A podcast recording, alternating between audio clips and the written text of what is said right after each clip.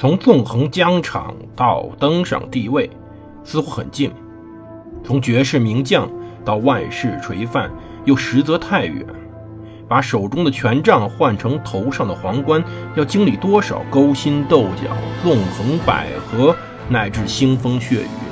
请收听蒙头读书的《拿破仑传》。欢迎大家收听蒙头读书，大家好，我是胡蒙，这里是《拿破仑传》，我们接着讲我们的特拉法尔加海战。今天我们真正讲到了战役，其实就是特拉法尔加海战是怎么打的，很多时候是有争议的。为什么说有争议呢？因为我们现在所有的资料都是根据当时的各种记录所留下来的，可是记录实际上是有问题的。关于那场海战的所有文字里面，其实我们能现在看到有非常多，而其中是有非常多的各种的误导或者各种的偏见，甚至各种的错失的。因此说到后来，很多人又专门的为了海战歌功颂德，希望能够高尚的用一切可以。找到的好词儿去回避那些可能去贬损他的各种去世的占有荣誉的词语。当然，这场胜利完全属于英国，完全属于纳尔逊。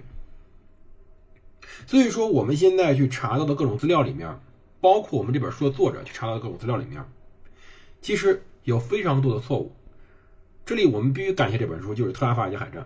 他真正的把这边这个战争去还原了。我们这这个讲讲了二十期的内容，绝大多数内容是来自于这本书的。当然，我进行了缩减，这本书字数非常多，大概有四百页左右。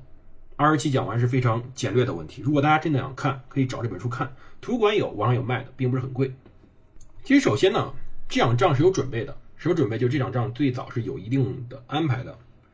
它有一个备忘录。这个备忘录呢，其中发现有这么几种东西。第一种是安排主要战术，就是纳尔逊根据自己经验以及过往的战争记录，以及他在学校中所学到的东西，跟去猜想这场特拉法尔加海战会怎么打。同时还有一些是跟朋友的谈话。当时这场海战呢，他按照想法，希望能够说，在白天时间呢，不可能足以让两支舰队。并列打出一场决定性战斗，他决定把舰队分成三支分队，形成三支纵队。一支分队将由十二到十四艘最快的双甲板战列舰组成。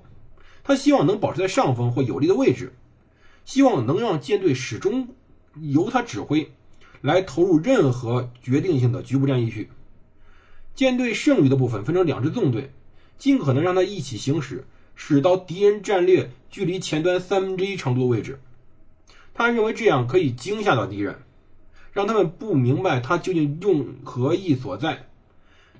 然后，他希望敌人会被卷入一场我希望的混战，就是他希望敌人按照纳尔逊自己的想法去战斗。这是纳尔逊最早的准备。所以，真正在当时他处在下风口的时候，他仍然执意按照三列的纵队去进攻当时的法军。可是，实际上他这种进攻方法是有问题的。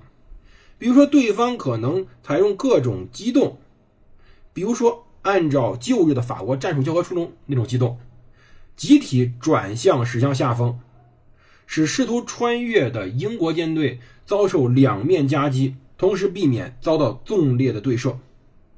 实际上，这时候要知道，法军是有相对的防御手段的，他可以这样进攻。而纳尔逊此时呢，则跟他的副司令克林伍德各自率领一支舰队，独立的进行穿越。纳尔逊按照他的计划，将大部分三甲板战列舰布置在战列舰舰列的前端，集中兵力。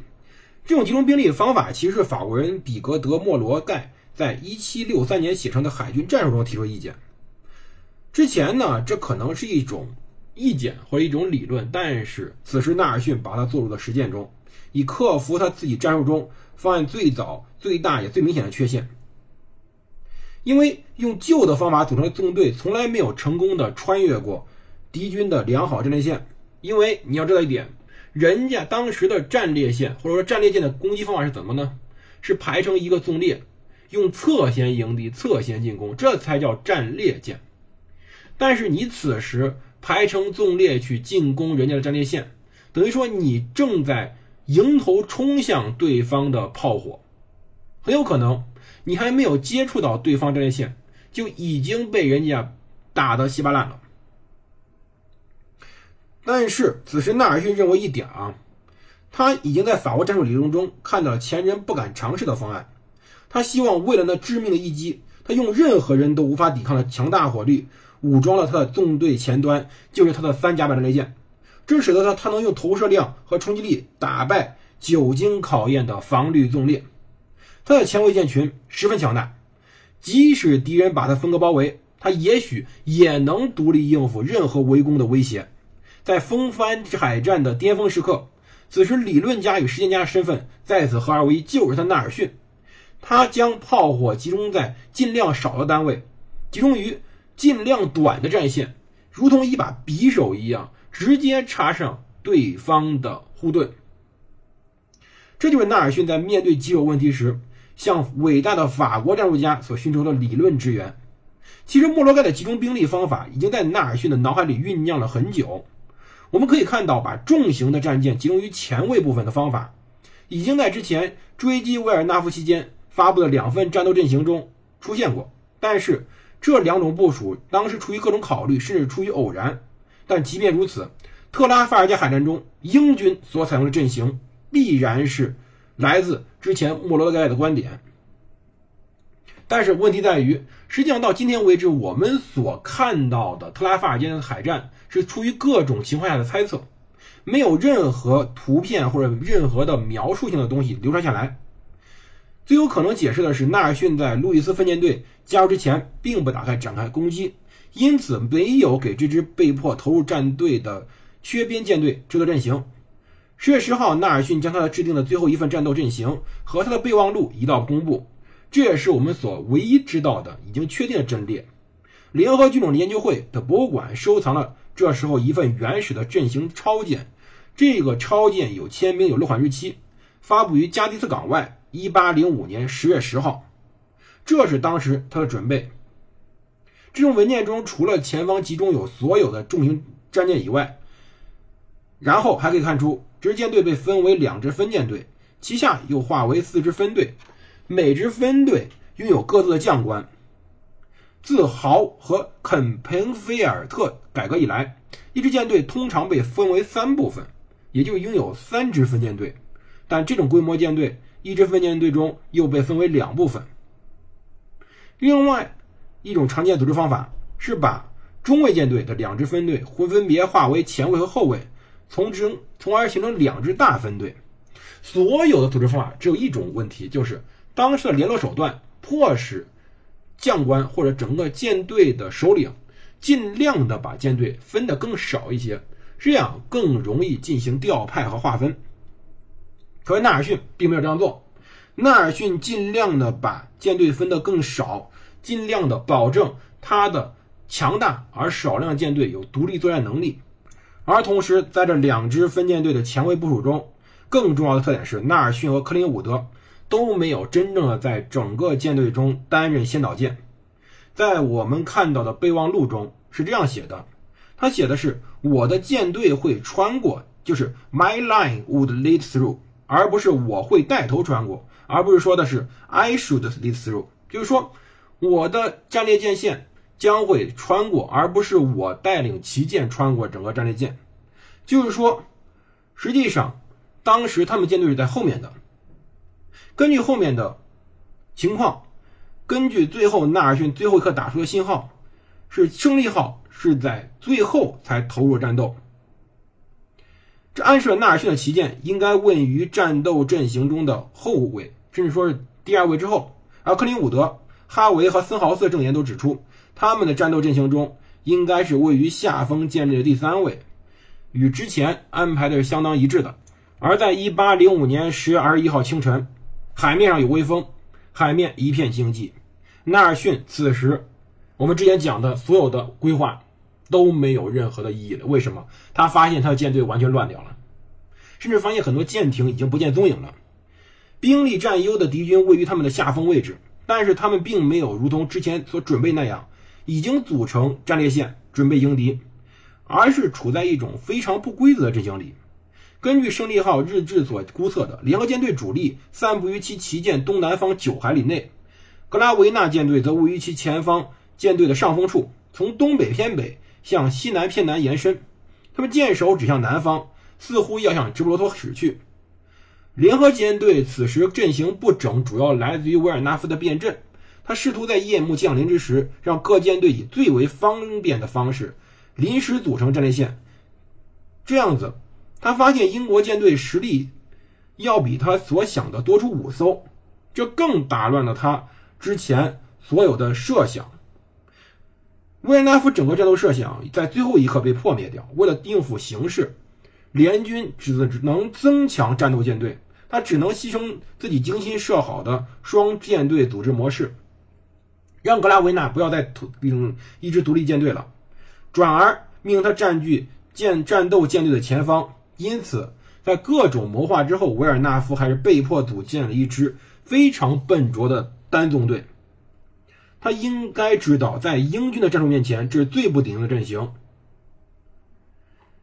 要知道，临战之际突然变阵已经很糟糕了。可是麻烦没有结束。强风在夜间消散，继之而来，则是从西北吹来的不断偏转方向的微风。英军最初可以得到足够强烈的西北风，但联合舰队得到风势则较小，而且风向还是在西南偏西和西北偏西之间不停的变化。海风多变，整个在过程中我们反复说过，海风的变化导致当时整个战争无法预测，而同时一股强大的海潮从西方涌来，这使得。舰队机动变得非常困难，于是，在联合舰队开始重组阵型之时，他们的秩序越来越混乱，已经看不出任何阵型了。有人在后面认为，或者说我们某些受诸来量认为，纳尔逊在这种情况下应当首先组成预定的航行阵型，再命令全军一起驶向下风，或者至少组成侧弦迎风的斜向阵列，从而使舰队进入之前备忘录所描述的位置，但没有这么做。这些方法都有悖于现有的实践方法。当日的舰队如果用横队或斜向驶行较远，不同战舰的不同航行性能就会使得当时舰队中有的舰艇有的快，有的慢，有的转向容易，有的转向难，使得当时整个舰队凝聚力与秩序完全丧失。要知道，最为重要的就是不要进行这种笨拙而无用的航行。他希望能够让舰队中始终以双纵队或者多路纵队行进，提高舰队之的各种的机动性，尤其是针对舰队中各种舰艇的各种性能去分配之中的舰艇的阵位设计。在一份私人日记里，我们看到了，就纳尔逊自己写的，看到了说，破晓时分发现敌人联合舰队位于东方到东南偏东，驶向下风。打出信号，组建航行阵型。纳尔逊认为驶向下风是组成航行阵型的前提。他希望舰队在自己的旗舰驶向东北偏东以后，以自己为端点进入阵型。法西舰队也看到这一点。英国舰队在远处驶向下风，这给联军的第一印象是他们要组成横队、斜向阵列或者横向舰队。随着英军机动展开，他们发现英军逐渐形成两支舰队。这取得舰只从各个方向驶入旗舰的自然结果。